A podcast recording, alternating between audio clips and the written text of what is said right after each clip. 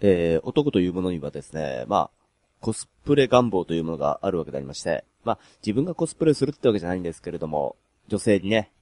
えー、コスプレしてほしいという、そういう願望をね、持ってる方っていうのは、多かれ少なかれいるかと思います。で、まあ、人気のコスプレなんかで言いますと、やっぱりナースだとか、えー、チュワーデスだとか、うん、コンビニの店員のコスプレはちょっと、なんですかね、濃いんですかね。コンビニのコスプレって言ってもね、あの、例えば、まあ、ローソンだとかね、ファミリーマート限定になってくると、もっと濃いのかもしれないんですけれど、まあ、そんないろんなコスプレがある中でですね、僕がもう一押しのコスプレっていうか、一番女性に来てほしいのがですね、幽霊のコスプレなんですよね。あれが似合う人がね、僕すっごく大好きなんですよ。ああいうね、えー、っと、幽霊のコスプレが似合う女性っていうのは、まあ、だいぶ限られてくると思うんですけれども、まず、色白であるということが前提で、えー、黒い髪、そして、線が細いということと、あとはまあ、貧乳ですよね。えー、っと、この条件を満たしている女性がですね、いわゆる幽霊のコスプレをすると、これ以上ない輝きを放ってくれるんではないかなと思います。えー、というわけでですね、えー、髪が黒い方、そして肌が白い、あと線が細い、加えて貧乳に自信がある方、ぜひですね、えー、っと、幽霊のコスプレしてみてはいかがでしょうか。インターネットラジオ、ジャンク。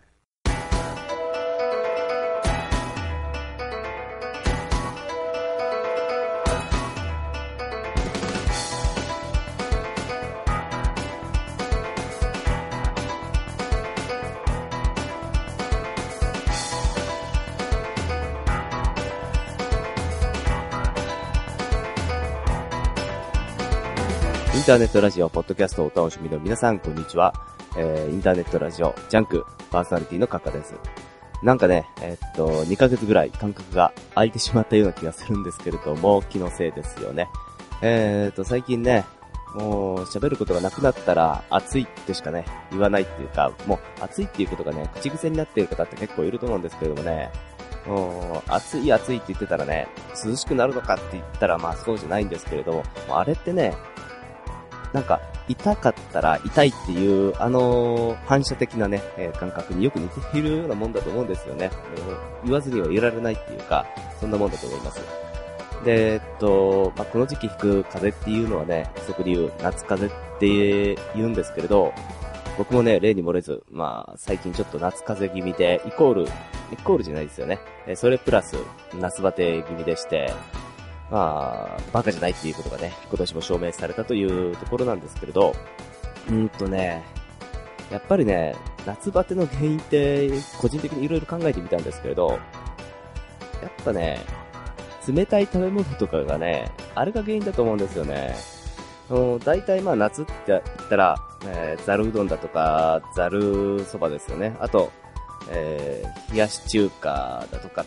食べる方結構多いと思うんですけど、うーん、どうもね、ああいうのって好きじゃないんですよね。やっぱり夏はね、夏バテ防止ってことを考えたら、肉で言ったらね、豚肉、で、あとキムチ、キムチもいいですよね。ああいうね、夏だからこそ熱いものを食べようっていうのが僕はどっちかっていうと好きなんで、で、うちのね、我が家の食事ってこの時期、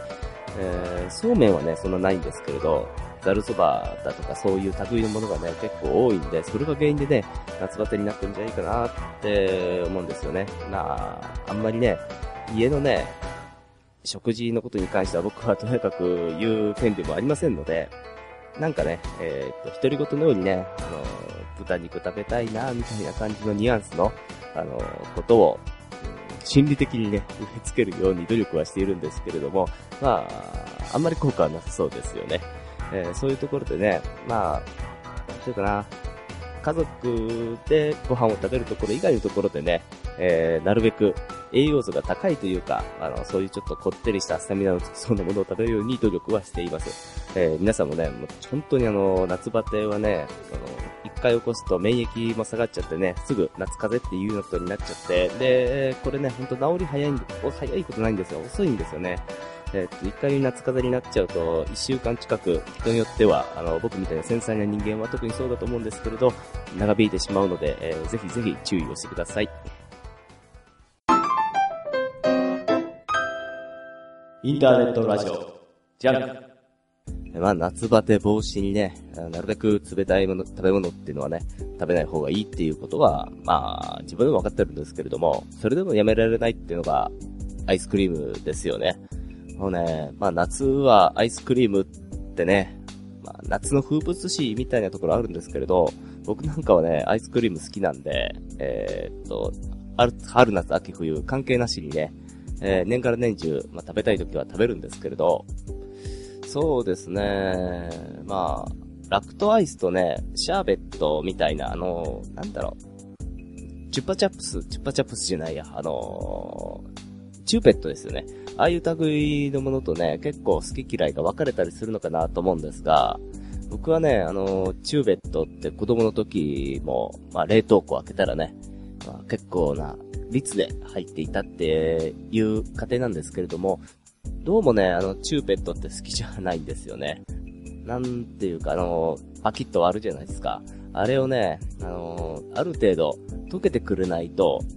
やっぱ食べられないっていうか食べにくいんですよね。僕基本的にあの食べにくいものが何でも好きではない、えー、類の人間なんで、ああいう食べ物ってあまり好かないんですよ。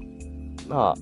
ラクトアイスとかはね、あまり溶かせなくても、正直、スプーンでね、思いっきりグッて、うん、引っ掛けて、やったら、まあ、すくえて食べれるわけじゃないですか。まあ、あっちの方が明らかに食べやすいですし、えっ、ー、と、アイス食べてるなっていう感覚に、僕自身はね、させてくれるんで結構好きなんですよね。で、ラクトアイスもね、まあ、いろんな種類があるわけで、コンビニなんかに行くとね、あの、コンビニによって入ってる種類が違ってたりだとか、まあ、最近、新しく、うん、出回ってるアイスクリームもあったりするんですけれども、やっぱり、まあ、なんでもそうなんですけれど、定番のやつが一番なんだかんだ言って美味しいんですよね。で、そうですね、アイスクリームの定番って言うと、例えば、うん、安いところで言うと、スーパーカップが、まず一番に挙げられますね、僕の場合。で、高級品で言うと、やっぱりハーゲンダッツ。まあ、この辺になってくるのかなとは思いますけれども。まあ、そうですね。最近はね、ハーゲンダッツ系って食べてないですね。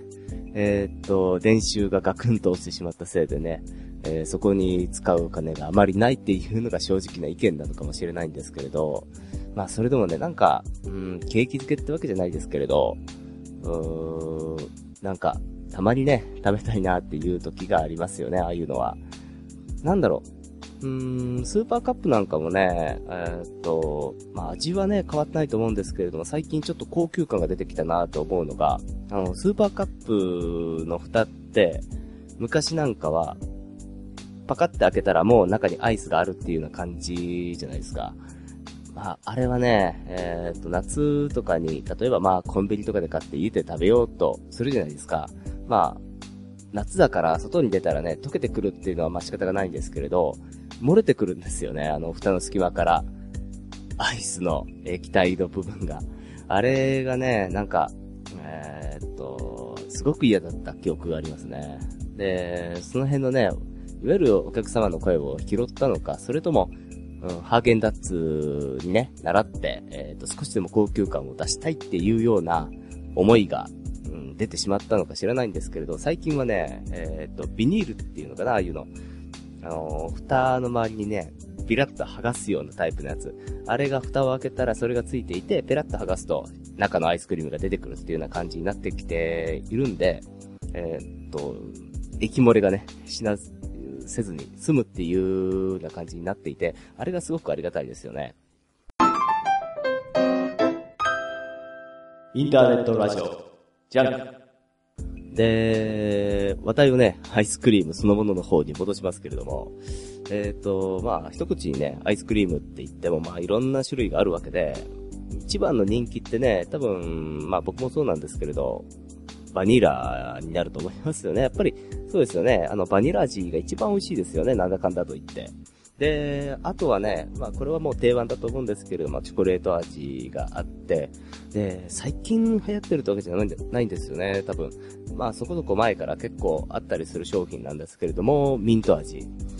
あの辺がまあ主流といえば主流になるんですかね。最近のスーパーカップもね、新商品で、えっ、ー、と、ミントチョコ味が出てますけれど、あれ別に新商品じゃなくて結構前から出てる気もするんですけれどもね。えー、っと、あとはまあ、チョコチップバニラみたいなやつも、スーパーカップで言うとバリエーションとしては結構あったりだとかします。で、まあなんか話がね、スーパーカップと、あとは、ハーゲンダッツの話題ぐらいしか振っていないんですけれど、うーんと、その点で言うとね、ハーゲンダッツって結構いろんな種類をね、定期的に、えっ、ー、と、出してますよね。つい最近だと、んチョコレートはまあ、随分前からありますけれど、あの、ストロベリーかな？あの、いちご味だとか、あとティラミスとかもあったりしますよね。えっ、ー、と、ああいう商品をね、定期的に、まあ、企画部が頑張ってるんだと思いますけれど、あの、出すっていう試みはね、アイスクリームファンとしては、あの、話題の尽きないことで、えー、と、ありがたいっていうかね、あの、面白いなって感じる一方で、まあ、なかなか食べませんよっていう話になっちゃうんですが、あのなかなかね、新商品が出て、一回ぐらい買って食べるのはいいかもしれないんですけどね、いざね、コンビニとかでね、商品目の当たりにすると横に置いてある、えスーパーカップの方に手を出してしまうのが、あの僕みたいなね、低所得者の差がなんですよね。インターネットラジオ、ジャンク。インターネットラジオジャンク、第2回終わりの時間も近づいてまいりました。えっ、ー、とね、なんかアイスクリームの話ばっかりしてるとね、アイス食べたくなったんで、今収録ね、夜中にもかかわらず、机の横にはアイスクリームがあったりだとかするんですけれど、なんかね、アイスクリームが溶けているその様子なんかを見てるとね、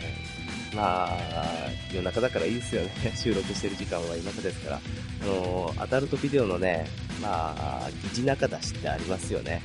あの、疑似中出しのね、あの白い、ね、モザイクかかってるんで分かりにくいんですけれど、あれってひょっとして溶けたアイスクリームを使ってるんじゃないかなっていうことを思ってしまいます。あのアイスクリームって、あんなこと、あんなことって言っちゃあれなんですけれど、使ってなんか衛生的に問題とかないのかなって思うんですよね。まあ、使ってるっていうことも前提で話しちゃってますけれど、あれね、何使ってるんでしょうね。聞いた話によるとね、卵白を使ってるような話も聞いたことあるんですけれども、なんか気になっちゃいますよね。確認する方法があったら確認したいんですけれども、もし何らかの形で確認ができたらまた、このね、あの放送の中でお伝えしたいなと思います。えー、というわけでですね、えー、第3回の放送、ぜひぜひお楽しみください。今日はこの辺で失礼いたします。さよなら。